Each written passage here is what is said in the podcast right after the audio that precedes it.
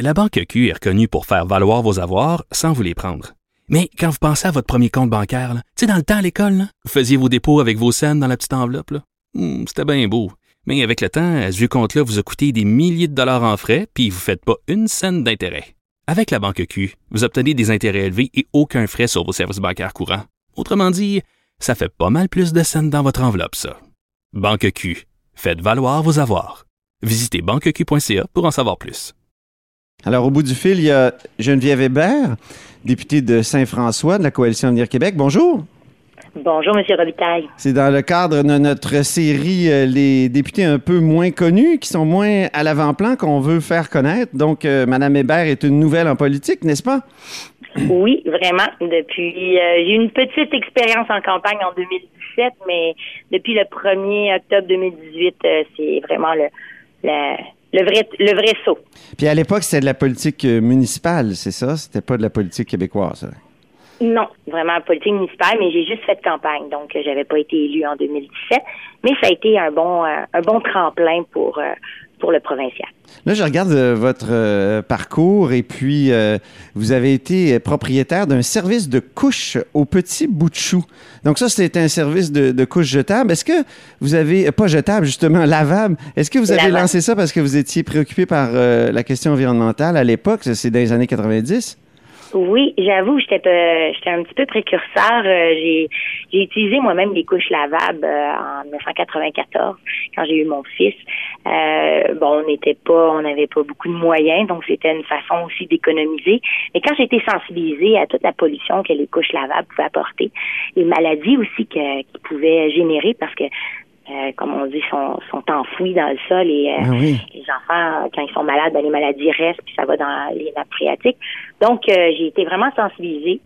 Alors, j'ai décidé de, en, en, parlant autour de moi, je voyais que les gens ne voulaient pas les laver, mais étaient prêts à les utiliser. Donc, j'ai parti le service de couche au petit bout de chou en 1995. Alors, ça a été une belle, une belle aventure. J'avoue que c'est pas toujours évident, par contre, livrer des couches propres, mais il faut ramasser les couches chasses, donc faut les laver. Vous mais, euh, en... une, une expérience extraordinaire et d'ailleurs, il y a une politique maintenant de, de couches lavables dans plusieurs municipalités au Québec, puis ben donc que j'ai instauré avec euh, le maire euh, de Quaticook dans les années 97-98. Donc c'est une politique ça qui fait que familiale, ils cherchaient à innover. Oui. ça a été une façon pour eux. Ça fait des petits maintenant un peu partout au Québec. Qu'est-ce que c'est cette politique-là exactement? Euh, en quoi ça consiste? Ben, en, dans plusieurs municipalités au Québec, il y a des politiques familiales, souvent qui vont aider soit les enfants pour le sport, et il y en a, les, à chaque fois qu'il y a un nouveau-né, ils vont donner une somme d'argent. Puis il y a plusieurs municipalités pour l'environnement ont décidé de subventionner euh, à un certain pourcentage l'achat de couches lavables. Donc, c'est ce que c'est ce qu'on voit un petit peu partout. Moi, dans la MRC de Quaticook, qui sont qui est dans ma circonscription, euh, en majorité, c'est pas mal plus de 50 de la facture de couches lavables qui est financée euh, par la municipalité. Donc, euh, eux, ben, ça fait moins de déchets à ramasser. Oui. puis qui va être enfoui au site d'enfouissement. Puis les parents, ben, c'est une façon aussi économique de les aider. Parce que c'est des déchets euh, très, comment dire, euh, c'est massif. Hein? C'est euh, le, nombre de couches qu'on peut avoir là, c'est. c'est plusieurs, c'est plusieurs. Un enfant dans sa vie de bébé va produire une tonne de couches. Donc on s'entend que puis ça prend plus de 500 ans à décomposer. Donc c'est vraiment un, un enjeu. On en a beaucoup entendu parler, là, je dirais, au début des années 2000, quand les, les, politiques ont fait des petits. Après ça, il y a eu plusieurs compagnies de couches lavables. C'était fou, les salons de bébés, il y en avait. Puis on dirait que ça tend un petit peu à s'estomper, mais ça revient. Je crois qu'avec l'environnement qui est au goût du jour, euh, donc là maintenant, euh, les parents, on en entend parler, puis là, on, voit qu'ils en vendent dans les pharmacies. Euh, donc, c'est une habitude à prendre, un peu comme le recyclage, un peu comme le compostage. C'est une habitude pour les parents à prendre, mais c'est vraiment pas si compliqué que ça. Ben oui, je, vais vous poser la question. Justement, là, votre gouvernement vient d'annoncer toute une politique là, sur euh, la consigne. On va élargir la consigne euh, sur les, les, bouteilles. Comme vous devez être euh, vraiment évidemment favorable à ça, mais c'est compliqué. Vous l'avez vu avec votre système de, de, de couches lavables. Ça, ça peut être, ça, ça complique la vie. Ben, je vous dirais qu'il n'y a rien de simple, mais il faut, mettre la main à la pâte. On ne pourra pas sauver la planète en la regardant. si on veut faire des changements, puis on fait toujours la même chose, ben on peut pas s'attendre à des résultats différents. Donc moi personnellement, euh, c'est une des habitudes que les gens vont avoir à prendre, mais euh, à force de le faire, ça devient tellement une habitude, ça devient dans notre quotidien que ça devient plus une tâche fastidieuse. Mhm. Mais j'avoue qu'au début, c'est faut prendre une routine, puis il faut l'instaurer. Un peu comme les couches lavables. On Mhm. peut pas attendre qu'il reste une couche sur la tablette avant de, de le mettre, euh, de la, mettre la dernière au bébé parce que là, on n'aura pas le temps de les laver et de les sécher. Donc, c'est un peu le même principe. Donc, il va falloir que les gens mettent la main à la pâte, mais je crois que tout le monde, en, comment, faut l'initier. Puis une fois que c'est initié, ben, ça va rentrer dans nos habitudes. Comme maintenant, nous à Sherbrooke, ça fait longtemps qu'on fait du compost. Oui. Euh, on recycle. Puis euh, ça fait partie de maintenant de notre quotidien d'avoir notre petit sac. euh, puis on fait faire quand on rénove notre cuisine, on fait faire notre petit bac euh, en conséquence pour justement faciliter la tâche. Mais euh, est-ce que c'est pas frustrant pendant des années, vous parlez des années 90, euh, moi je, me souviens, on, le bac bleu est apparu, on s'est discipliné pour séparer nos déchets, puis mettre tout dans le même sac, euh, puis on découvre euh, 20, 25, euh, 30 ans plus tard que finalement ça servait à rien, ça s'en allait pas mal tout au dépotoir quand même.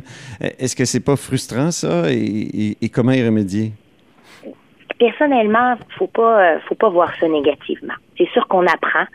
Euh, chaque nouvelle, euh, ch- chaque nouvelle habitude va, des fois, peut-être c'est positif, des fois il y a des, côtés plus négatifs. Mais moi, je vois ça positivement parce que les gens ont pris l'habitude de se séparer. Déjà, ça c'est fait. On est habitué, on trie, on triait nos, nos matières recyclables, nos déchets, puis notre compost. Là, maintenant, va juste falloir, à travers nos matières recyclables, encore faire un autre tri. Mais c'est seulement qu'une tâche de plus. On n'a pas à initier. C'est déjà dans nos habitudes de trier. Donc, euh, faut pas le voir négativement. Faut le voir comme on va de l'avant. Puis maintenant, ben, on a trouvé des nouvelles façons de faire. Donc, euh, c'est juste euh, positivement qu'il qu'il faut voir cette mesure-là. Puis, euh, ça fait juste sensibiliser encore plus les gens. Là, les gens Ah le oui. voient. On- ils sortent dans les rues, ils manifestent. Donc, pourquoi pas maintenant passer à l'action?